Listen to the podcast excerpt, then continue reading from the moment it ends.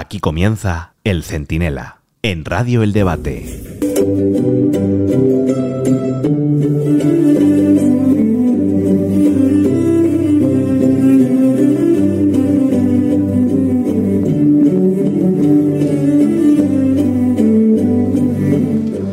Bueno, pues iniciamos una semana apasionante de amnistías y de vergüenzas varias, con un nuevo incidente diplomático, claro, ¿de quién? De Pedro Sánchez, ¿cómo no? Cuando no altera a Bruselas con su ley de impunidad para Puigdemont, que esto va a traer cola, consigue el tío que le felicite jamás. Es que es, voy a decir acojonante, lo voy a decir acojonante. Y además consigue también que se indignen Israel y los Estados Unidos. Bueno, pues lo nuevo es despreciar a Argentina y a Javier Milei, que ya ha dejado de ser el candidato hiperventilado que era para convertirse, con todos los honores y los votos, en el presidente de un país amigo en el que España tiene no pocos intereses. Unos 18.000 millones de euros en inversiones y más de 1.200 millones en exportaciones y unos lazos fraternales que hay que saber cuidar. Bueno, pues Sánchez no fue a la toma de posesión ni envió a ningún ministro. ¿Será que no tiene zánganos con tiempo libre? Bueno, no los mandó para acompañar al rey, que claro, sí estuvo presente. Y por cierto, con mucha mejor cara que en la toma de posesión de hace unos días de Pancho Villa Sánchez, el jefe de un gobierno con más agujeros que el Titanic cuando chocó contra el iceberg. Bueno, si no tenía bastante con Junts, Esquerra, Bildu, el PNV y Sumar, ahora le ha dejado Podemos en minoría, que esto es lo relevante, en minoría con la fuga de sus cinco diputados al grupo mixto, que parece un sándwich y de chopez, más que de jamón y queso. Bueno, llámenlo zorrera o gallinero, porque lo de gobierno se le queda muy grande a esta coalición de tribus urbanas y de ninis. Soy Antonio Naranjo, esto es el Centinela en el debate, y si Pedro Sánchez no nos detiene antes, en un momento se lo explico todo.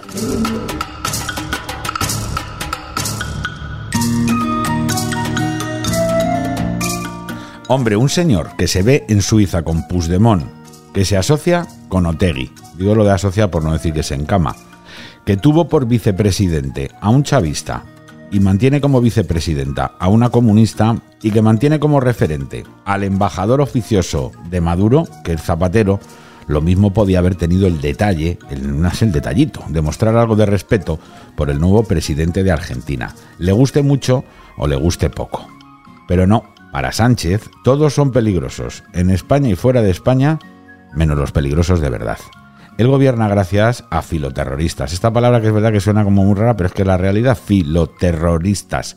También a amigos de Putin, que cada día se tapan menos además. Ya no son los que no voten en el Parlamento Europeo a favor de Ucrania, es que además aquí no dicen desde hace meses ni una sola palabra de condena a esa guerra bárbara. Bueno, también gobierna gracias a la extrema derecha xenófoba, que es lo que es de Junts y del PNV. Y bueno, por supuesto, a los golpistas del Prusés. Pero vaya, el muro de contención, en lugar de todos estos, tiene que levantarse contra Feijó, contra Bascal y claro, en esa misma secuencia, contra Javier Milei.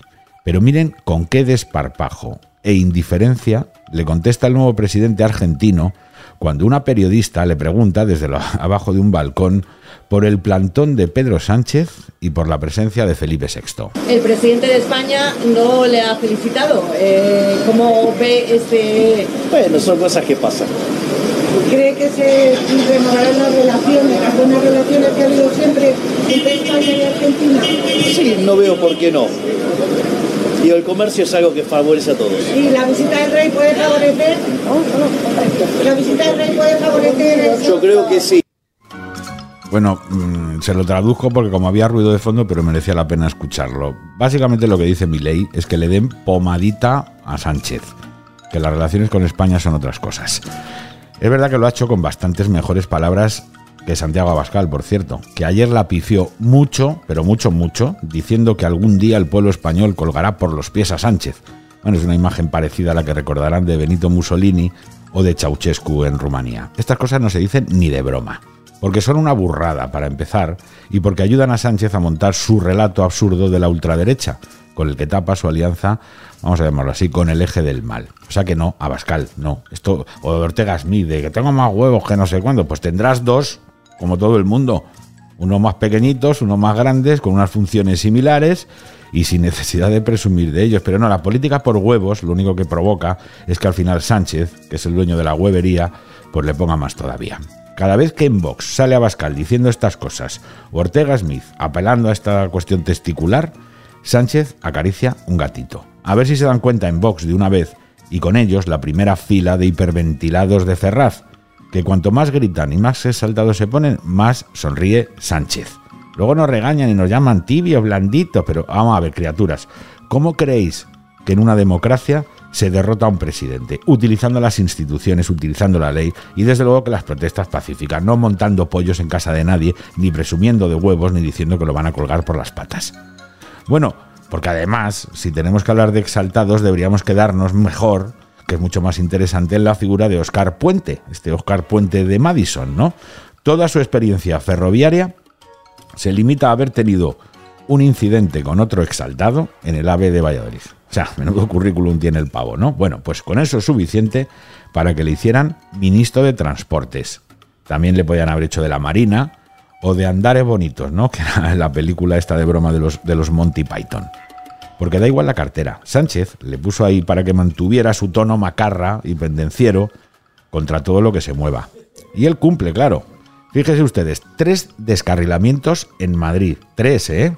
Y 700 incidencias en las cercanías en los últimos tiempos. Y va el tío, este Oscar Puentes de Madison, en compañía de Félix Apaños, y se ponen a echarle la culpa a Ayuso o a Rajoy. La primera, la presidenta de la Comunidad de Madrid, no tiene competencias y al otro lo echaron con una moción de censura hace cinco años, pero la culpa sigue siendo de ellos. Le voy a decir cuál era la financiación que tenía prevista el gobierno del Partido Popular en cercanías en Madrid. Voy a terminar muy rápido. Cero cero financiación, cero inversión, iba a invertir el Partido Popular en el Cercanías de Madrid.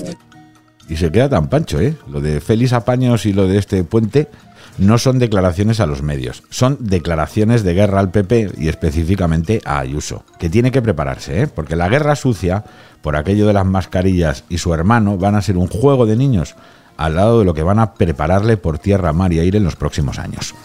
Por eso el PP tiene que andarse con el bolo colgando, que diría un castizo, en la renovación del Poder Judicial. No le pueden temblar las piernas y dejarse vencer por las presiones mediáticas para que al final el Consejo General se convierta en una extensión de los chiringuitos al servicio de Sánchez, de Dolores Delgado, Juan Carlos Campo, Conde Pumpido, vamos, todos estos, ¿no? Mañana, por cierto, el Congreso, mañana martes, ¿eh? toma ya en consideración la ley de amnistía. Y pasado hay sesión de control al gobierno a la que no va a ir Sánchez, por cierto, porque no sé si se estará recuperando de la presentación de su libro, este de Tierra Firme, ¿no? o sea, ¿cuántas tierras hay? No sé. Este tío cualquier día nos descubre que la nieve es blanca y que el agua es húmeda. Pero bueno, lo normal es que en esa sesión de control el PP presente sus nuevas herramientas de control al gobierno y le atice lo más grande a Sánchez. Para eso han nombrado a Miguel Tellado, para eso han nombrado a Cayetana Álvarez de Toledo ahí de escolta. Es lo, es lo que hay que esperar, porque si blandea ahora el PP, la oposición en general, y le entrega también el Poder Judicial de cualquier manera, el penúltimo bastión de resistencia democrática a este autócrata de Pozuelo, pues caerá. Este es el penúltimo. El último es el Tribunal Supremo, con competencias para enfrentarse al Tribunal Pumpitucional. Así hay que empezar a llamarlo, ¿eh? nada de constitucional, Pumpitucional, cuando llegado el caso quiera blanquear la amnistía y el referéndum de independencia, este que están negociando en Suiza. Y claro, se preguntarán ustedes, ¿y quién decide la composición del Tribunal Supremo? Bueno, pues entre otros, lo habrán adivinado, el Consejo General del Poder Judicial. Por eso le quiere Sánchez. Como el Gollum este al anillo, ¿no? Es su tesoro y eh, está todo el día acariciándolo. Y Feijó no puede dárselo. Punto. Y perdonen que sea tan tajante, pero lo voy a repetir. Punto. Feijó no blandés en esto.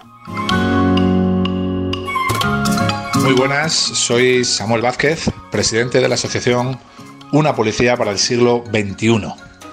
Antonio Naranjo, el debate, el centinela y vosotros como oyentes. ¿Qué puede salir mal? Nada. Os mando un fuerte abrazo a todos. El centinela con Antonio Naranjo. Radio El Debate.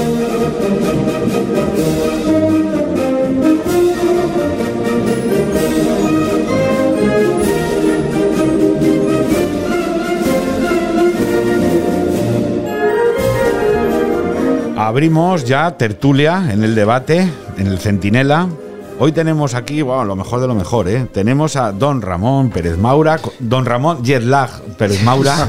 una, una mijita, una mijita. bueno, pero está usted bien, ¿no? Estoy bien, estoy completo. A ver, se ha traído todo de allí. Me he traído todo allí, Sí. pero lo de meterte en un avión a las 12 de la noche y aterrizar al día siguiente a las 5 de la tarde es una cosa que te deja un poco sonado al día siguiente. Pero aquí está, ¿eh? Hecho un pincel como siempre y, y como un San Luis, de guapo. Bueno, también tenemos, claro, al profesor Gabriel Albiac. Buenos, Buenos días. Usted no tiene jet lag, más allá de No normal. tengo jet lag, un poquito de sueño. Sí, un poquito de sueño. Eso se arregla Pero eso es por vicio. Vicio, vicio. Pero los vicios hay que cuidarlos. Ah, no, yo total- Es que escribe mucho y a todas horas y claro, no, no- no hay manera. Y luego Julio Naranjo, el profesor Julio Naranjo, que de, de Alcalá de Henares hasta aquí, jet lag no. No. Berza sí, pero jet lag no. Oye, permitidme que abrimos mesa. Siempre me gusta hablarlo con una cosa que puede parecer a lo mejor anecdótica o, o menor, pero a mí me parece que a veces recoge muchas cosas de- del discurso político de los tiempos que corren. Y es la siguiente. Eh, Sabéis que el otro día se murió, pobre, de todo nuestro respeto, es una actriz que se llama Iciar Castro, Sí. que estaba muy obesa la, la- la pobre y era una actriz eh, cómica fenomenal eh, y demás. Claro, se ha suscitado, eh, sobre todo en las redes sociales, un debate curioso y era el de, oye, advertir de que la obesidad es muy negativa para la salud es gordofobia. Y esto enlaza con el debate eh, general que se plantea al final con estos asuntos. Y es que, claro, todo el mundo en este país o en esta sociedad tiene que ser víctima de algo. Y si ahora se muere una persona a la que todos eh, mostramos nuestros respetos, pensara lo que pensara políticamente y dijera lo que dijera, se ha muerto todo el respeto del mundo. Pero es gordofobia advertir de que la obesidad es mala, con lo cual es fobia todo aquello que no le guste a las personas que se ubican en determinadas latitudes ideológicas. ¿No creéis que no deja de ser una forma de imponer un discurso castrante en el que todos tenemos que limitarnos a decir las cosas que quieran algunos? A ver, fobia en griego significaba locura, sencillamente locura. Entonces yo creo que habría que cuidar un poco las palabras y no utilizarlas a lo tonto. Una cosa es que eh, te parezca, eh, como decir, beneficioso o perjudicial algo, eh, que no implica que eh, lo asimiles con categorías de orden fóbico. Lo fóbico es patológico, ¿no? Entonces, claro, eh, si yo digo que no me gusta, qué sé yo, la, la compota de manzana, no es que sea... Compotofóbico. No es que sea compotofóbico, es que no me gusta la compota de manzana. En lo que se refiere a las condiciones de la salud, yo creo que hay que dejar la palabra a los médicos y que los médicos te expliquen qué es lo que es conveniente y qué es lo que es no conveniente consumir y cuáles son los peligros para el cuerpo, qué peculiaridades tiene cada, Cada cuerpo, eh, no cada cuerpo y iguales. cada genética y por lo tanto qué cuidados tiene que tener cada uno Claro, con es que eso. gente desagradable la hay en las redes sociales, todos alguna vez hemos tenido incursiones en ese... Solo, eh, solo alguna. Claro, Es- es- no deja de ser un... es- No, apenas. Son, son legión. Son- no, son, yo siempre lo digo, son garitos nocturnos de carretera secundaria en la que está lo peor de cada casa metido, esperando a que entre alguien civilizado a insultarle, ¿no? Y es verdad que esta mujer, Iciar Castro, seguro que ha tenido mensajes muy desagradables por su aspecto en esas redes sociales, pero anónimos. Sin embargo, se eleva discurso público y algunos ministros, incluso, o exministros, lo han convertido en un asunto a denunciar de manera formal y oficial, ¿no? Por eso la gracia. Pues, ¿Vosotros tenéis alguna fobia, Julio, eh, Ramón, que- ver. de estas que se pueda confesar o no? Sí, sí, yo desde luego, yo soy fumador. eh, además, solamente fumo habanos, no fumo cigarrillos. Tú siempre Pero con claro, clase. Yo Gracias. estoy- yo estoy pero, contigo, eh, claro, contigo. Julio, pero vaya estamos Yo perseguidos. también, sí. Es- es- estamos absolutamente perseguidos, pero no ya por gentes radicales de la sociedad, por el, por el gobierno, por este y por todos. No, no, no solamente por el gobierno de Sánchez, también por el de, de- de Rajoy, que fue fumador durante mucho tiempo, y los, y los que queráis, uno detrás de otro. Eh, ¿Que es malo para la salud? Sí, soy consciente de que es malo para la salud. O, a, a- a lo mejor hay otras cosas peores que, que están permitidas. que- Vivir, de- vivir mayormente es malísimo, es para malísimo, la salud. Mata, mata, mata al muriendo. 100%. Claro, mata al 100%. indicaciones de salud, ¿no? y, y yo soy consciente de que cuando me fumo un puro y fumo los que puedo, pues eh, no estoy beneficiando a mi salud. Pero probablemente Pero no tampoco lo sientes, estoy. no sientes purofobia, ¿o sí? Sí, sí, claro que la siento. Lo sientes, ¿no? Siento, sí, sí, A- o sea, no purofobia en el sentido de locura, sino de odio, porque al final la fobia se ha convertido en un odio. Aquí puede usted fumarse un puro, dos y los que haga falta. Los que haga ¿eh? falta. Este ¿eh? es un espacio Vamos, libre. me acabo de estar seis días en Estados Unidos sin, sin ocurrírseme encender un puro en Estados Unidos porque, porque es absolutamente imposible. Ahora de ahí me he ido a la Araucanía chilena y me he fumado la caja. sin el Has más- compensado, ¿no? Sin el más mínimo problema. Vamos, está en un Yo, sitio yo maravilloso. recuerdo, es un inciso siguiendo con el compañero de los habanos y demás, en, en Nueva York, en la Quinta Avenida, había, sigue habiéndolo, un estanco que me sorprendió enormemente. Además, era en la época en la que ya se había instaurado aquí una ley del 2004, que luego fue radicalizándose, y los que te atendían eh, te mostraban los puros, pues yo entré por puros, y ellos fumaban. Como elemento de marketing eh, relacional, ellos eh, entonces Claro, estaban vendiendo su producto. Y dije, joder, ¿cómo me gusta esto, no? Bueno, yo cuando me fumo co- contigo, me fumo mis puritos, eh, yo tengo que decir que el efecto que tiene sobre mi salud y sobre mi psique creo que es muy positivo, me relaja, me tranquiliza. Sí, a mí también. Es verdad que intento no hacerlo en un lugar donde yo moleste a terceros, eso es indudable, ¿no? Pero... O van a detener a los dos, ¿eh? Sí, en cualquier momento. Estamos haciendo Estoy apología. mirando al Ya, fondo ya, de la ya, puerta ya, a ver ya, si viene ya, alguien. ya, Yo os voy, que lo yo os voy a confesar una cosa. He dado clase en la facultad durante cuarenta y tantos años. Durante los 30 primeros, según entraba en la clase, la clase era una gran Era un nube humo, de sí, humo sí. y no veía a nadie. No he dado en mi vida mejor clase que en esas condiciones. Por lo tanto, no ves a nadie. Estás en la, en la Estás abstracción. levitando. En la abstracción completa. No sabes lo que sucede delante de ti. Mira, pero- Cuando de pronto dejaron de fumar y, y tensión, tenía que verlo, no, la verdad es que no sabía, no sabía dónde meterme. Me daba un poco de vergüenza. Pues mira, déjame que cuente yo muy rápido una anécdota que tiene. Mi hermano me la ha oído muchas veces, pero tiene su punto. A mí me daba clases de filosofía, precisamente, en COU. Eh, es que ya nosotros ya somos del, del plan antiguo. Del plan ¿no? antiguo, sí. Estaba Cisneros al lado de- estudiando. bueno, el caso es que, fíjate, me daba clases Luis Gómez Llorente, Ah. el hombre que disputó el liderazgo del Partido Socialista a Felipe Felipe, González, ¿no? Por cierto, un maravilloso profesor de filosofía Y una muy buena cabeza. y una muy buena cabeza. Parece mentira que luego eh, fuera marxista, pero lo cierto es que era un profesor. Era un Los profesor. marxistas de aquellos años eran, Eh, éramos otra cosa. es que también, ta- también tienes toda la razón. Pero a lo que voy, él eh, tenía un ritual eh, que era sentarse, echar a los alumnos que estaban en la primera fila siempre, que eh, pues, los típicos así, los más gafotas, de- entre los cuales no estaba yo, y siempre sacaba su kit de tabaco, su pipa, su rascador. Esto en invierno con las ventanas cerradas, lo era, ponía las patas encima de las mes- del el culo, en el pupitre, las piernas o las patas en las sillas y se encendía pipa tras pipa mientras eh, nos hablaba de Platón, de Nietzsche o de quien fuera menester, ¿no? Nadie se quejó. Hombre, ¿de No, no. vas a Yo, yo, yo- yo antes de fumar puros fumaba pipa y en primero de carrera me acuerdo perfectamente en, en Sí, la sí. facultad en Pamplona, eh, fumar en clase a la pipa, absolutamente encantado. Se fumaba absolutamente todo y nadie decía nada. Bueno, después de esta bonita apología del tabaco, Parece que nos va a pagar pero vamos. Vamos con el tema el del día. Seguramente el tema del día, y no solo para Argentina, sino por lo que supone de agitación política en general, es Javier Milei, nuevo presidente de, Argentina. La primera eh, pregunta que os hago, y ya ahí tirad vosotros, interrumpíos, eh, apagaos el cigarrillo donde eh, sea menester, es ¿qué es esto de que el presidente del gobierno no envíe a un ministro a acompañar siquiera al rey? ¿Qué, qué significa que, que Pedro Sánchez le haya mostrado un desprecio público tan claro al nuevo presidente de la República Argentina? El habitual. Eh, ah, perdona, ah, que ibas a decir al rey.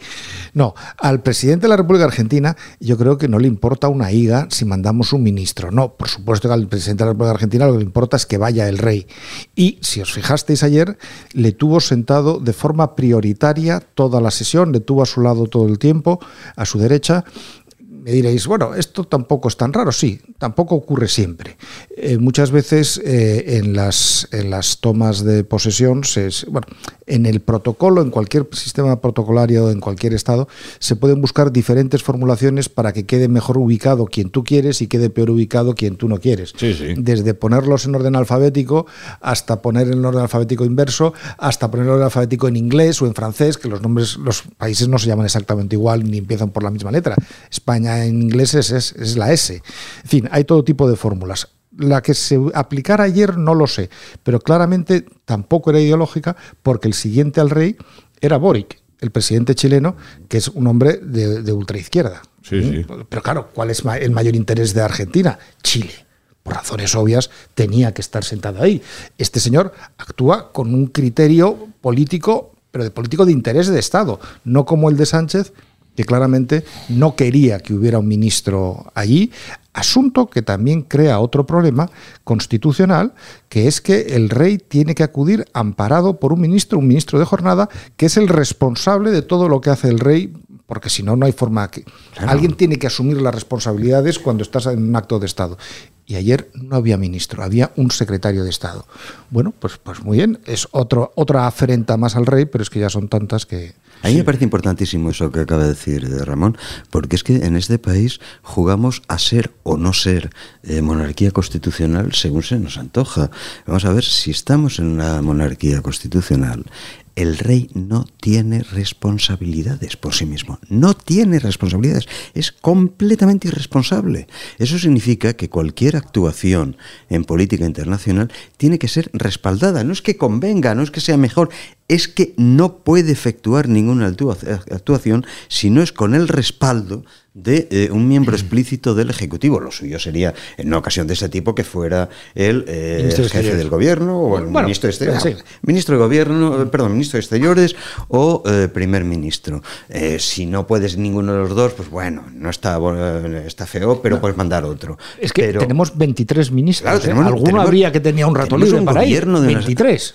Eh, pero mm, es que no es una anécdota. Pero por Dios, si usted está jugando a la monarquía constitucional, tiene usted que jugar con las reglas de la monarquía constitucional. Usted no puede estar jugando al ajedrez y aplicar las reglas de las canicas, porque es distinto. Exacto. Yo, yo creo, ya lo hemos hablado en algún momento, em, em, esto es una declaración de intenciones en toda regla por parte de Pedro Sánchez. Lo que está diciendo cuando el rey va acompañado solo exclusivamente por un secretario de Estado es que no va a formar ni formalizar ningún tipo, formalizar ningún tipo de acuerdo, porque los actos que necesitan referendo son aquellos que generan consecuencias jurídicas administrativamente hablando. Por tanto, la ausencia de cualquier miembro, de, en este caso el ministro de Asuntos Exteriores, es claro y evidente, ¿no? Aparte de que acredita, en mi opinión, una política exterior desastrosa. Es decir, oiga, Esa, esa ya estaba acreditada. Claro, pero, pero que es una Viene de sí, es decir, no salimos de una, no metemos en otra, ¿no? Porque al final el presidente del gobierno lo es de todos los españoles y del gobierno, de la administración, el jefe de la administración del Estado. No es el secretario general del PSOE, esto que, que, en fin, ha traspasado tantas veces los límites que se ha vuelto ya moneda común. Pero sin duda alguna es una forma más, la enésima, de demostrar que en política exterior esto es un desastre. Claro, es que fijaos lo que ha hecho. es- Primero, estamos en el foco de Bruselas, aunque Bruselas hable así como eh, eh, siempre entre líneas y con mucho cuidado, que haya habido un debate en el Parlamento Europeo, que vaya a haber otro y que la el comisario de justicia diga que tiene en observación la ley de amnistía es la leche. Después, metes la pata con Israel.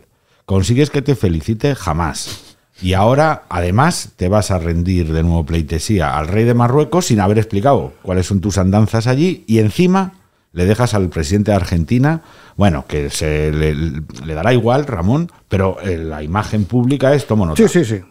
Y, perdón, creo que te olvidas de las cosas más graves que hemos aprendido en los últimos días, que ha sido la semana pasada, claro. el asunto del espionaje de Estados Unidos. Ah, sí, sí. O sea, ¿cuándo se ha visto que un aliado mm, espía a otro mm, hasta el punto de tener que expulsar a dos diplomáticos americanos de España? Y claro, nuestra ministra de Defensa dice que somos aliados, amigos, estrechísimos, tal. ¿Por qué salen a decir eso cuando has tenido un enfrentamiento tan grave como este? ¿Por qué nos espía Estados Unidos? Mm. Bueno, yo creo que hay una razón muy evidente. Obvio. Porque somos el único aliado de Estados Unidos que tiene cinco ministros comunistas en el gobierno. Y eso no se lo toman como una cuestión menor. Entonces aquí nos han contado, no, que es que en realidad esto, la embajadora ha dicho que es que ella no sabía nada, eh, que es que esto venía de la administración Trump. Venía de la administración Trump. O sea, hace 35 meses que salió Trump del poder y ustedes en 35 meses no se han enterado de que sus eh, espías están espiando a un aliado. Pero ¿qué, qué, qué- qué- qué república bananera son ahora los Estados Unidos? No, están intentando taparlo. Pero la realidad es que nos están espiando porque somos el único aliado de Estados Unidos que tiene cinco ministros comunistas en el gobierno. Y el único aliado de Estados Unidos cuyo gobierno apoya explícitamente a Hamas. Además. Que por cierto no está... Pero eso todavía esa, esa crisis no había empezado porque esto, esto Es cierto, se descubrió es en septiembre. cierto, es cierto, pero O sea, en estos esperamos, sí, sí, momentos en este se momento peor, acentúa. peor todavía. Y la verdad es que eh, sería, yo creo que sería la más de simpático si realmente acaban reconociendo a Hamas que mandasen a, a doña Irene Montero de embajadora A Gaza. a ver qué tal qué tal le va. Que por cierto, hablando de viajes y de no viajes, Julio, eh, eh, eh, hay un tema muy interesante y es, eh, fijaos, o no viajan y ofenden, como han hecho con Argentina, o como ha contado todo este fin de semana, todo este largo puente el debate, viajan a rendir homenaje a Lula da Silva en Brasil. En este caso, fíjate lo que pasa. El rey va acompañado del ministro de turno, esto fue hace dos navidades, eh, como tiene que ser, el ministro de Jornada. Y además, Yolanda Díaz, eh, eh, Penélope Glamour, lo que hace es fletar un avión para ella misma y pasarse allí la noche vieja. Eh, y ay Lula, cómo te quiero. Lula no tiene ni puñetera idea de que era Yolanda, pero, pero bueno, ya hacía como si se hubieran quedado pobre Lula corriendo, ay, ay, ay, socorro. pero, pero fíjate lo que ha pasado. Que ahora Yolanda Díaz, la de que la que dice, no, los vuelos cortos, no, usted en patinete, se niega a cumplir con resoluciones firmes del Consejo de Transparencia que le obligan a decir con quién viajó, cuánto se gastó, dónde se alojó y por qué se tiró, probablemente esto ya es pregunta mía, tantos días, vaya por Dios, de Navidad eh, carioca, Eh, cuando... a- Hay que reconocer que es que la toma de posesión en Brasil es el 1 de enero, eso no es culpa de ella. Sí. Pero vamos, que eh, el rey Pero fue ya- y volvió en 48 horas. Claro, pero si ya te vas, no digo que sea así, el 20 de marzo y vuelves el 2 de abril, lo mismo, Pero ¿no? además, Ramón, si la explicación es tan sencilla como la que tú estás diciendo, a uno no le cuesta nada darla en Claro, público. no, no, claro. No, Es decir, de, de manera que esta ministra es, re- es reincidente, ¿no? Es decir, porque estoy todo el día, eh, en fin, repartiendo doctrina para todo el mundo, pero cuando me toca a mí no cumplo. Nada. Ojo, con resoluciones que son firmes ya, de carácter ejecutivo, desde el mismo momento en que son resueltas. Claro, pero ahí está el problema. Y entonces, ¿cómo haces, cómo haces para que cumpla si resulta que no está cumpliendo una decisión Bueno, ejecutiva? yo, yo, yo creo que ahí lo, lo primero es una reflexión que creo que a nuestros oyentes hay que trasladarles. Es decir, ¿qué ocurre cuando el que tiene la fuerza de compeler a todo el mundo a cumplir con las resoluciones que dice su administración, cuando le toca a él, no las cumple? Y básicamente opta por el silencio como herramienta de gestión. No, no, es que perdone, usted está obligado a rendir Es que cuentas. eso es lo que ocurre en las dictaduras. Claro, claro. Claro. Eso es exactamente lo que Que ocurre. yo en las- entiendo Ese es que uno de los signos es uno de los signos de la degradación de. Fíjate, Ramón, que eso es lo que Montesquieu precisamente señalaba como la fragilidad del Poder Judicial. El Poder Judicial, hemos hablado de tres poderes, pero el Poder Judicial tiene un pequeño problema, que es casi un no poder, porque para ejecutar sus decisiones tiene que intervenir el Poder Ejecutivo, que es el que tiene los medios materiales, como no quiera. Pero sin duda alguna, lo que pasa es que ahora mismo si un juzgado dicta una orden de ejecución la cumple todo el mundo. Cuestión distinta es que en poco tiempo, con estas comisiones parlamentarias del lofer de las narices, el término este, en fin, in- infame, eh, eso pueda empezar a resquebrajarse, ¿no? Porque Roma no cayó en un solo día y esto ya está empezando a desmoronarse. Pero claro, en el caso de Yolanda Díaz, a lo mejor anticipo, Antonio, lo que tú vas a contar luego, es que este fin de semana y este puente largo lo hemos visto en relación a las dietas y los gastos de, de- de viaje y los medios de transporte utilizados por la ministra desde el 2020, hablo de memoria, al 2022, Que no ha dado ni uno. no da ni uno. Y has recibido dos requerimientos. Es decir, cualquiera de nosotros recibimos un requerimiento de Hacienda y si no, te crujen dos segundos. Porque tiene la potestad de ejecutar sus propias resoluciones. El de enfrente que está como alto cargo en el, el Pero, ¿Y por qué no crujen esta señora? Bueno, pues porque al final primero tiene un desdén absoluto al principio de legalidad. Es decir, el principio de legalidad está bien en tanto en cuanto se adapta a mis principios. Si no lo cambio por otros y ya está, muy a logro ocho más, ¿no? Pero bueno, hay caminos para que eso ocurra. Ya este fin de semana hablábamos de, de que está a las puertas de la justicia, ¿no? Yo creo que ahí la, la prensa cumple un papel fundamental y es denunciar y elevar a público el conflicto existente ante el incumplimiento de determinadas personas que son precisamente las que nos llaman a gobernar el país en el día a día. Hombre, pues mire usted, si usted no cumple y está obligado a guardar y hacer guardar la Constitución y cumplir todas las normas, pues ¿para qué coño voy a cumplir? La diferencia está en que si cualquiera de nosotros aplicamos eso, nos cruje Hacienda, la Seguridad Social. Es que- pero es que además en el fondo es completamente ridículo, porque toda la historia, por ejemplo, de lo de Lula es que se llevó una especie de muchedumbre porque todos querían tocar el manto de Lula. Pero vamos a ver, si quieres tocar el manto de Lula con el sueldo de, que tienes de, alto funcionario, te lo puedes pagar divinamente y quedas estupendamente y no tienes que, que meterte en líos y meter en líos a tu administración.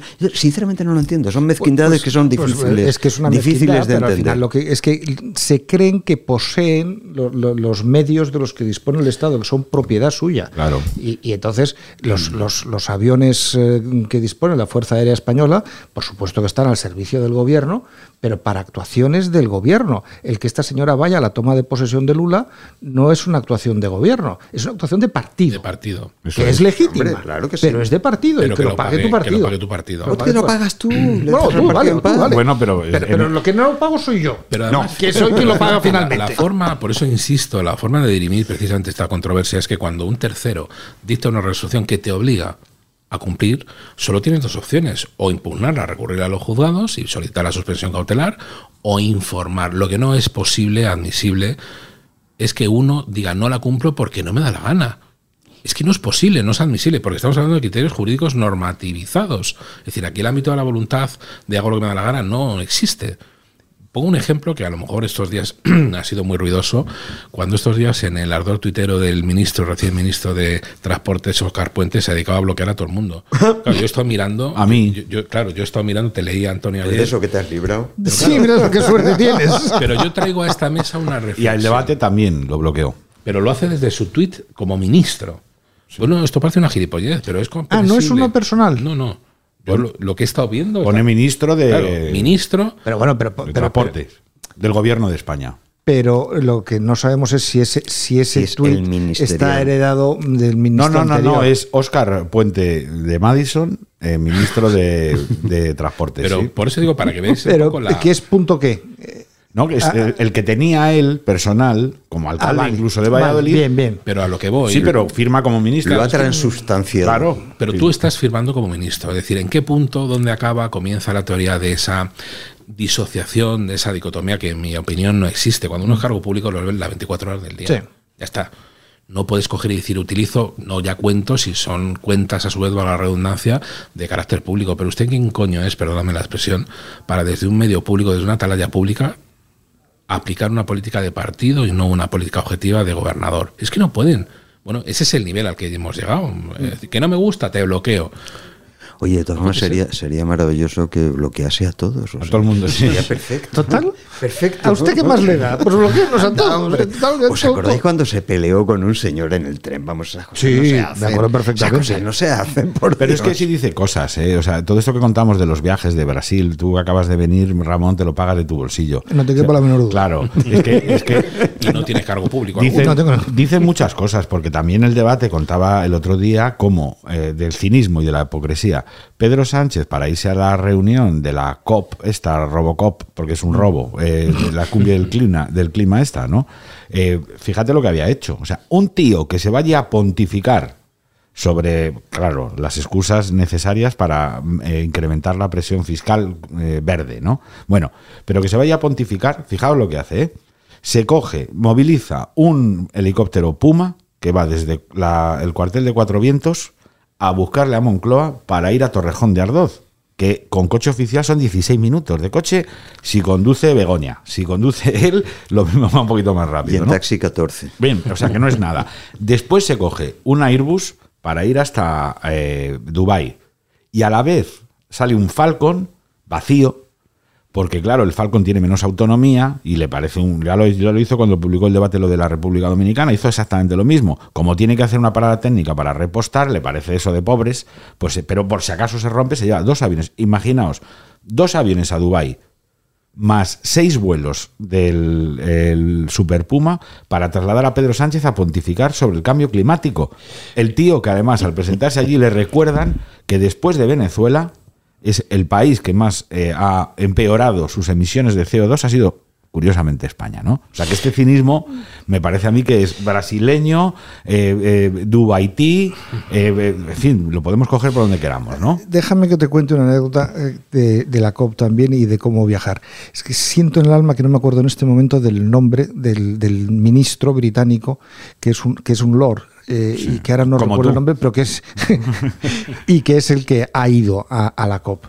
El, cuando yo iba hacia Estados Unidos hace 10 días, 12, eh, en la sala de espera en Heathrow, había dos señores sentados al lado mío en una mesa y de repente llega una camarera y le dice, Good morning, Lord, no sé qué. eh, on your way to Dubai, le dice, ¿va usted a Dubai? Sí, sí, a la COP, sí, sí, ay, ¿cuántos días van a estar ahí? Pues estamos 12 días y tal, y no es mucho tiempo, ministro. Pues sí.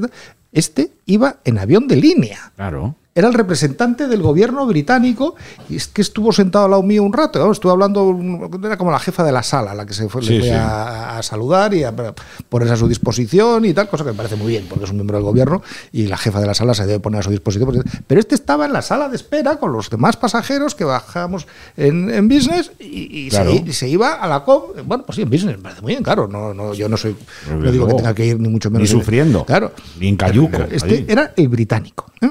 que, no, que no es exactamente un país del tercer mundo. Pero es que yo, yo creo que la mejor vacuna frente a ese tipo de situaciones es informar, es explicar. Oiga, usted es un cargo público que está disponiendo los recursos del Estado, que no digo que los tenga que usar, pero precisamente por eso explíquelo usted. Yo, en mi opinión, creo que de- debería haber un principio mucho más tajante respecto a la ocupación simultánea de un cargo público como alto cargo del Estado y la ocupación de un alto cargo en un partido político porque generan escenas un poco cuando menos contraproducentes, ¿no? Es que me pongo un, un acto de tengo un acto de partido y luego me pongo un acto de gobierno en la localidad para trasladar el Hoy mismo el lo está, hoy mismo lo está haciendo Sánchez.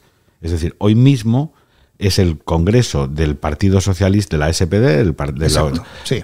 De- y Pedro Sánchez, o sea, qué curioso, Casualmente casualmente hoy tiene un acto. tiene un acto de tres minutos con, eh, con Scholz, de ¿no? 10 minutos con Scholz. Claro, dices, y, y- y luego todos los días, y el debate lo he contado muchas veces, o sea, esto de el, el- es que no es, no es el chocolate del loro, porque además yo creo que es un mensaje todavía especialmente indignante, es decir, yo para mí todo, mientras sobre lo que yo hago en concreto, pontifico en contra de que tú eh, puedas hacer algo remotamente parecido, es decir, al fregonetero que curra en Madrid con una de que viene de Fuenlabrada, le culpas del cambio climático y tú tienes los santos eh, testículos de cogerte seis aviones para irte a ver a un coleguita y pasarle la factura luego al, De- al ciudadano, dejadme ¿no? que os cuente una anécdota. eh, Todas las que puedas. es histórica, no, no es de, de- de este momento, pero cre- creo que divertida. Cuando Simeón de Bulgaria era primer ministro de su país, eh, tuvo una visita de trabajo bilateral a Italia. Eh, Simeón, su madre, la reina Joana, era italiana, por lo tanto habla italiano perfectamente, y era primer ministro Berlusconi. Bueno, trataron de lo que tuvieron que tratar. bla, bla. Lo- he dicho mal, fue, fue Berlusconi el que fue a, a Bulgaria, a, Bulgaria. a verle a él. Trataron de lo que tenían que tratar y en esas conversaciones de sobremesa comentó el rey Simeón, no, pues es que fíjate qué paliza, me tengo que ir pasado mañana a Estados Unidos, tenía visita de Estado con Bush. Vamos, él iba como primer ministro, pero, pero lo recibió Bush. Y, jo, no sabes, es que con este avión que tenemos de aquí a, Washington tengo que hacer dos escalas. Y Berlusconi se queda así impresionado dijo, ah, no, no, pero yo, le presto el avión, vaya que mío, que puede ir directo. Y dijo, hombre, primer ministro, es que eh, aterrizar en Estados Unidos con el avión del primer ministro de Italia queda un poco mal. Dice, "Me- no, majestad, de primer ministro no, el mío. Que le dejo el mío y vaya en el mío. ¿Y, y qué hizo? ¿Lo cogió? No. Joder, esta historia, ¿eh? Aún menos. Oye, de- de- me vais a dar ahora un segundo, pero no- que no se nos escape mi ley, ¿vale? Porque sí me interesa mucho vuestras reflexiones sobre qué creéis que puede pasar eh, con mi ley, si va a ser, eh, en fin, un, pato cojo antes de empezar, o si al revés, puede ser una persona que agite ese avispero. Vamos a escuchar un consejito de nada y, y volvemos enseguida.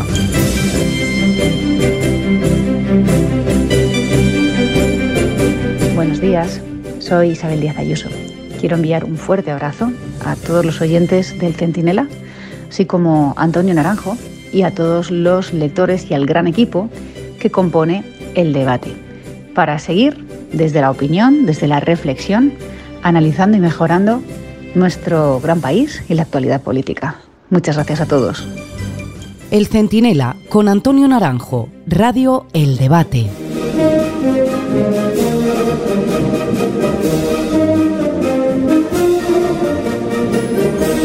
Seguimos aquí en el Centinela, en el debate con don Ramón Pérez Maura, con don Gabriel Albiac, con don Julio Naranjo. Me interesa mucho que se nos había quedado ahí, que a mí me encantan las tertulias que empiezan de una manera y terminan donde tienen que terminar, ¿no? Donde sea. Donde sea menester. Pero de mi ley, claro, mi ley da la sensación de que Milei era uno de candidato que provocaba hasta el exceso y decía algunas cosas que me parecían una barbaridad de negar hechos o de era como un poco cómo que no hay que no hay yo los tengo y lo decía no pero sin embargo el Milei presidente se ha centrado mucho en algo que yo creo que tiene una importancia política internacional, ¿no? Que es el primero que se atreve de manera muy rotunda a decir que para que la ciudadanía, la sociedad productiva, la economía funcione, al Estado hay que ponerlo en cuarentena, por decirlo de alguna manera. ¿Vosotros creéis que mi ley tiene opciones? ¿Le van a dejar? ¿Se va, va, va, a ser víctima de su propia caricatura o va Dos a cosas. Eh, mi ley lo tiene difícil porque lo que tiene que lo que quiere hacer es algo que nadie ha sido capaz de hacer eh, cuando se ha llegado a una situación de desastre como el que se vive en este momento. ¿Es un populista? Pues hombre, yo no estoy seguro que su discurso sea el discurso del populismo. Eh, aquel presidente que tuvo Argentina 48 o 72 horas, no recuerdo, Rodríguez Sá, pero no me acuerdo sí. exactamente qué año fue. Rodríguez Sá eh, eh, fue al Congreso de la Nación y eh, anunció, proclamó el default. Y lo aclamaron. Un tío que dijo que el país no iba a pagar y que estaba arruinado, los diputados de la República lo aclamaron. ¿Eso no es populismo? No hay más populismo que este. Este lo que dice es que no hay dinero y que no te van a seguir pagando la pensión y lo aclaman. Pero es una medida que es la antítesis de Sin lo duda. que había hecho el otro. O sea que mm, eh, me, a mí el populismo me parece que jamás es decirme al, al, votante es que no te voy a dar ya más subvenciones, no te voy a dar más ayudas económicas. Eso es la antítesis del populismo. Y luego en lo que decías de, de que está eh, de que parece un Milei distinto del Milei candidato, bueno, yo creo que algo de eso hay. También hay que recordar que Milei no tiene bancada parlamentaria o prácticamente no tiene bancada propia y ahí depende del partido de Macri. Uh -huh. eh, porque es, es, la bancada que tiene y, y, tiene varios ministros ya, incluida la candidata presidencial de Macri, de la que había dicho de todo menos bonito durante sí, la campaña electoral, la y ahora la tiene de ministra del Interior, si no me equivoco, me parece que es ministra del Interior. Uh -huh. eh, lo que, la, la, la tarea es dificilísima. También debo decir, eh, por cierto, que me, ha sorprendido mucho la presencia, mmm, no desde luego de Boric, que me parece normal, pero sí de algunos otros eh, presidentes o líderes mundiales que normalmente uno no esperaría ver en la toma de posesión de un presidente argentino, que Zelensky, se haya ido hasta allí, sí, sí. me parece que es un dato notable. No, no, creo que tenga especial repercusión favorable para él en la guerra, pero, pero quiere hacerse la foto con él. Que Víctor Orbán haya ido hasta allí, pues tres cuartos de lo mismo. No sé, mm, al final la caricatura de él mismo se caricaturiza a sí mismo, pero la caricatura que algunos han intentado hacer de él y que están intentando hacer de él no parece que sea compartida por muchos políticos de, de todo el mundo que han querido estar ayer ahí. Mm. Gabriel Julio. Vamos a ver, a mí lo que me preocupa no es Boric, lo que me preocupa es una Argentina que eh, durante prácticamente tres cuartos de siglo ha eh, consolidado un sistema de control peronista que hace que eh, en Argentina todo, absolutamente todo, pase a través de, esa, eh, de ese mafio funcionariado que es el peronismo. Eh, desmontar eh, un despotismo real. No hablo ya de dictadura formal, eh, sino de despotismo material regido por ese eh, sistema de eh, sindicatos corruptos, sí. de eh, administración completamente venal y de control completo de la sociedad. Es desde, desde ese partido cuasi único que sigue siendo hasta hoy el, el que puso en marcha el señor Perón bajo el modelo Mussolini, pero vamos, calcando exactamente el modelo Mussolini, me parece complicadísimo.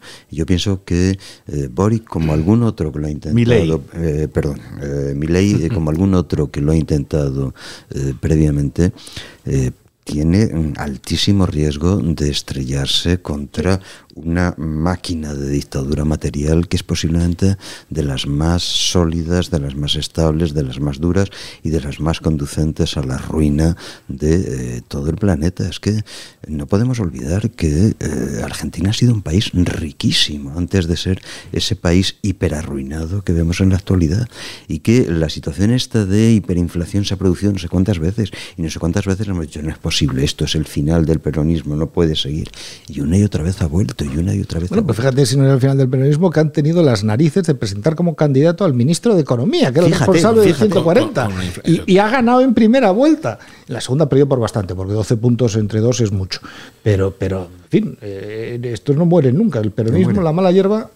Hoy, Julio, ves, ves eh, que Milley, incluso Trump, eh, citabas a Víctor Orbán, el polaco parece que se ha bajado de ese caballo, pero ves en Milley y en todo lo que está pasando una reconfiguración o una respuesta al auge, no solo en, toda Sudamérica, sino también en España, ¿eh? no nos tenemos que ir muy lejos, de ese populismo radical que pretende levantar muros. O sea, Milei es una de las personas que puede ayudar a derribar esos muros.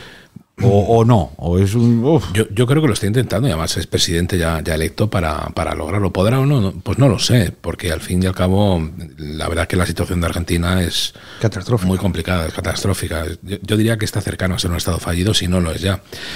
Eh, ¿Cómo es posible que este tipo de actuaciones se mantengan? Pues no lo sé. Antes tú mencionabas a Trump. Yo creo que Trump tiene verdaderas posibilidades de volver a ser Sí. elegido candidato Sí. republicano y quien dice que no, presidente de, de- de Estados Unidos otra vez. Eh, no quiero hacer proyecciones porque, en fin, largo lo fíes.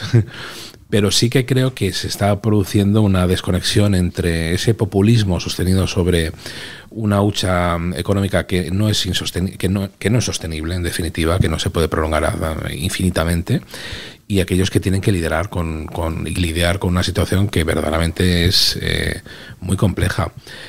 ¿Hasta cuándo dura ese populismo? No lo sé, hasta que se acaba el dinero. Y estamos en una situación Bueno, pero es que esto es un populismo que habla de, de que no va a dar dinero. O sea, que, claro, por eso, por digo, por eso- por eso- no, no, esto es- es que yo no considero que eso sea populismo por parte del presidente de Argentina, Milei. ¿no? Es que, en fin, que- Populismo es el de aquí. Claro, Claro. cuando uno, eh, incluso hablando desde el punto de vista de, de- de una empresa, ¿no? que es algo infinitamente inferior a gobernar los, los destinos de un país, lo primero que haces es cuando entras a gobernar esa compañía es ver el dinero que tiene, porque tienes que atender un montón de obligaciones, un montón de pagos. El populismo no vale para nada. Es más, No, cuando, cuando, cuando hablábamos de muro, eh, la antítesis del muro es dolarizar tu economía. Es decir, que ya no tienes un control prácticamente sobre tu economía, eh, sobre, eh, sobre- desde luego sobre la inflación no lo tienes. Bueno, pues eso es lo primero que va a hacer este señor. Si eso es un muro. Me ha llamado mucho la atención que, que- que, cuando me fui a este largo viaje que he estado fuera, en televisión española le llamaban candidato de ultraderecha. Sí, sí. Y, a- y anoche, que, que vi el telediario de las 9 de la noche, descubrí que ya no es de ultraderecha, ahora ya es ultraliberal. Sí, sí, que, Que, son- no es exactamente lo No, mismo. son casi Que antagónicos, No es hecho. exactamente lo mismo. Ahora es un ultraliberal. Oye, pues mira, en el fondo está flotando en el ambiente los dineros, ¿no? Los de Argentina y en general cómo se gestionan. Si os parece, vamos a escuchar un momento al profesor Riera que nos trae una muy mala noticia. Qué bien. Que la No que ocupamos de tiempo. No, y una buena, que también hay que contarlo todo. Lo contó en el debate y ahora nos lo explica también. Dame un segundo.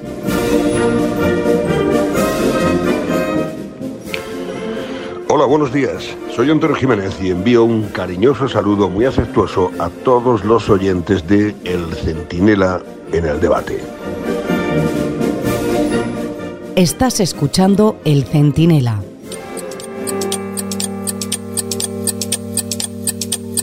Bueno, que lo prometido es deuda. Eh, hablar de deuda en España suena fatal, pero bueno, ¿qué, qué le vamos a hacer?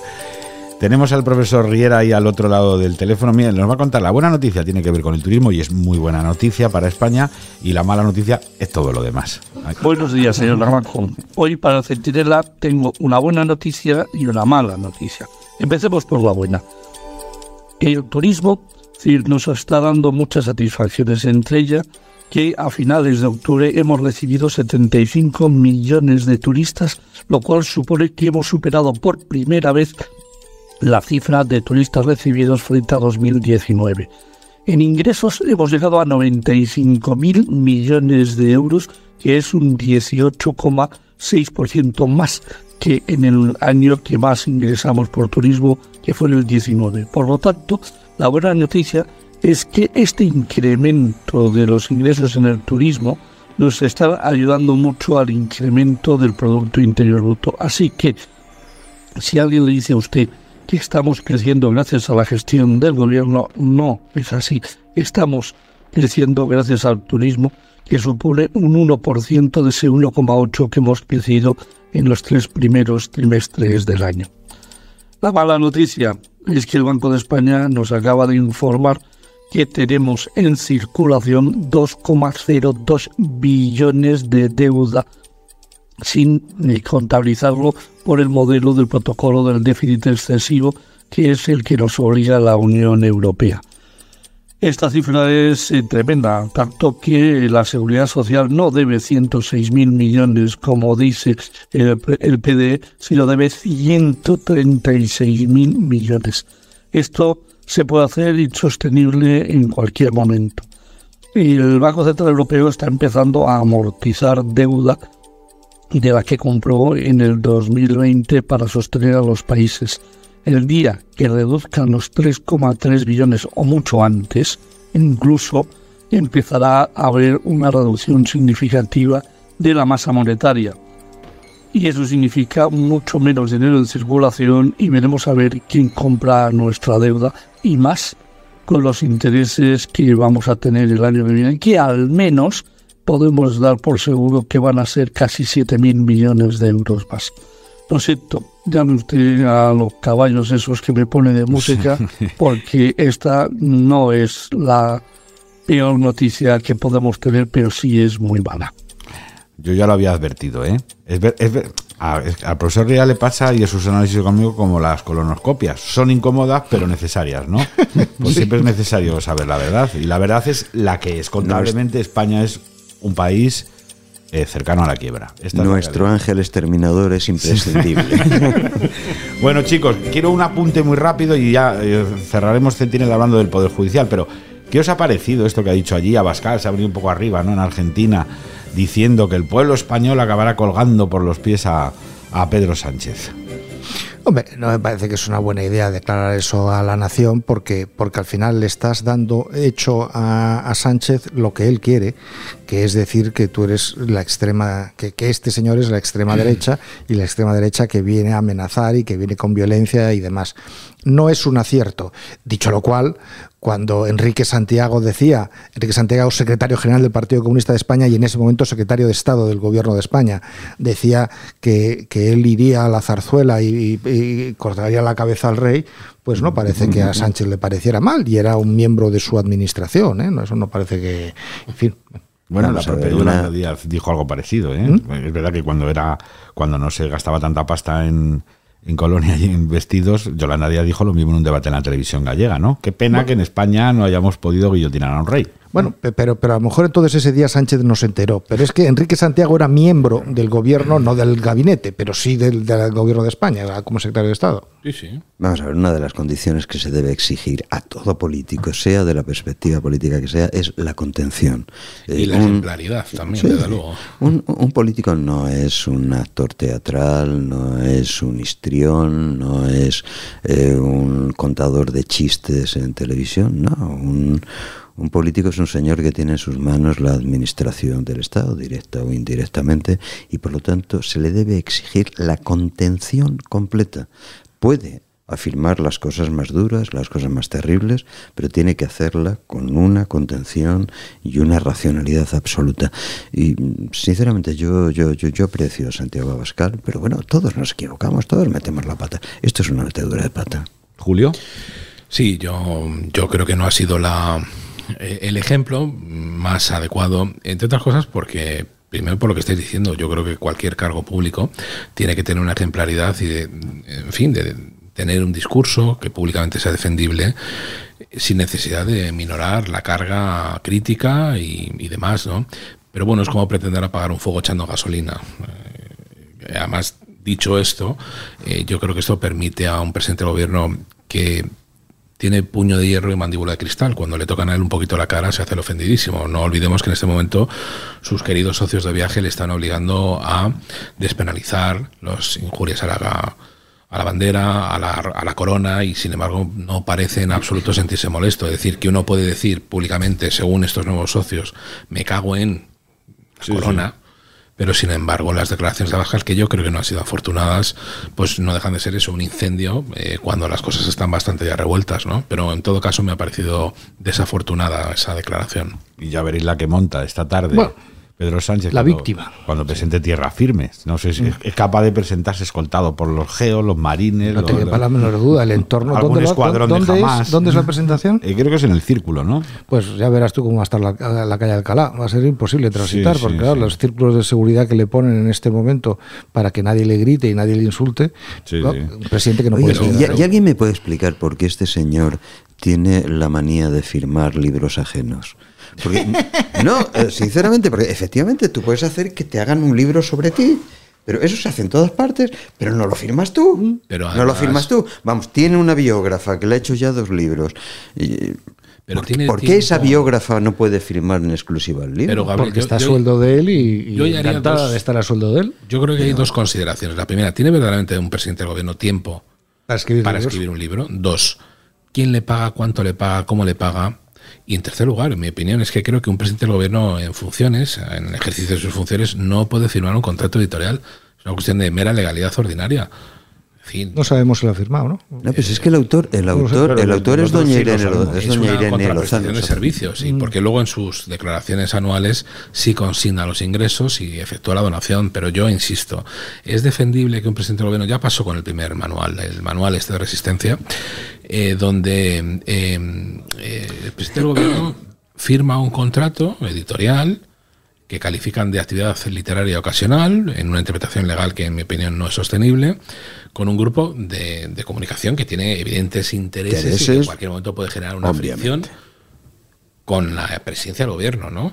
Eh, Por tanto, yo sigo diciendo, ¿puede un presidente del gobierno hacer eso? En mi opinión, no. Dos, ¿cuánto le paga? ¿Cómo le paga? ¿De dónde sale el dinero?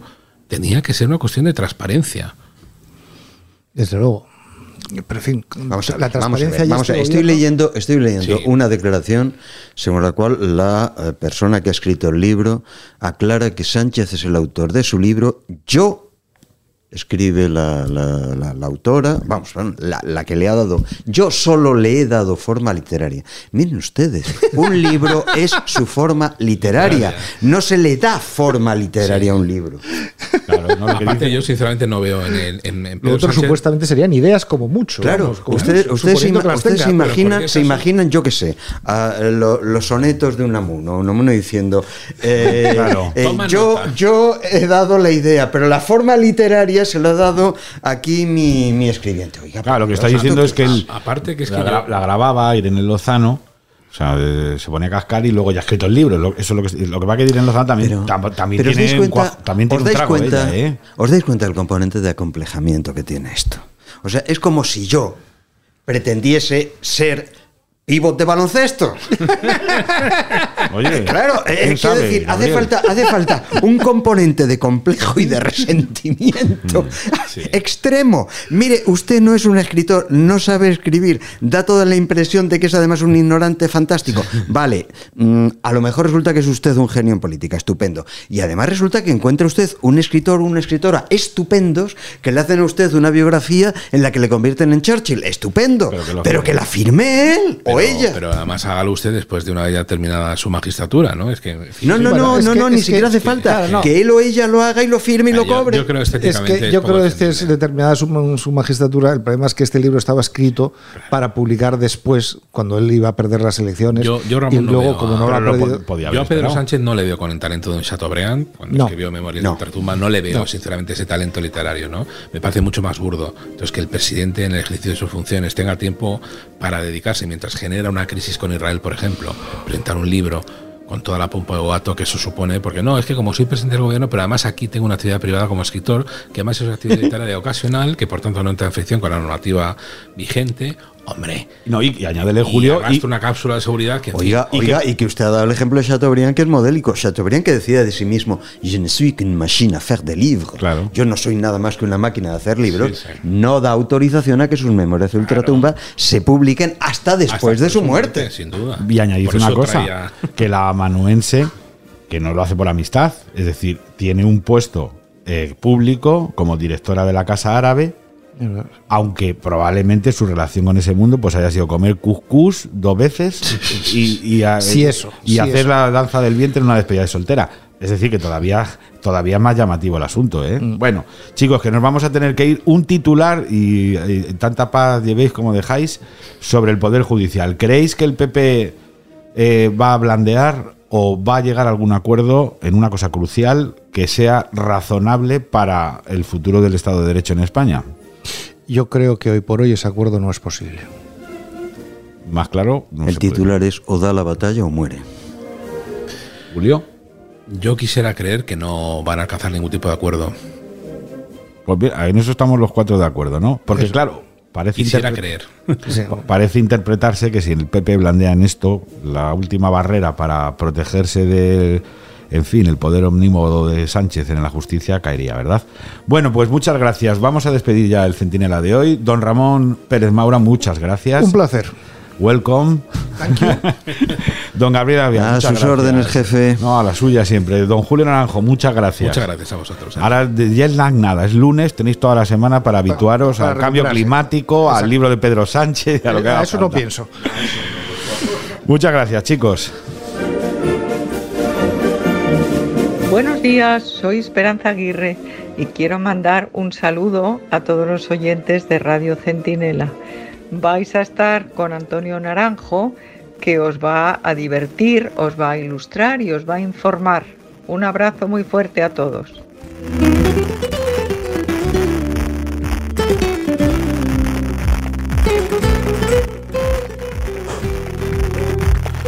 Bueno, que nos vamos ya, hemos llegado al final de este centinela en el debate. Creo que hay muchas cosas que debatir, pero hay también unas cuantas que vigilar. Miren, mañana se empieza a tramitar la ley de amnistía en el Congreso. Pasado hay sesión de control. Y no dejen ustedes que las navidades, el turrón, los polvorones, las luces de la política sanchista les cieguen demasiado ni les impidan entender que en estos momentos, en estos precisos momentos, seguramente se está jugando la calidad del Estado de Derecho y de la democracia en España. En este centilena seguiremos pendientes, como no, y en este debate que no cierra ni mañanas ni tardes ni noches, ni inviernos ni veranos, ni otoños ni primaveras, tampoco bajaremos la guardia, pero necesitamos que estén ahí. Cada día el Centinela Express, y ya saben que una vez a la semana, esta versión long play que dirían los clásicos. Ha sido un placer y espero que sigan ahí. El Centinela. Radio El Debate.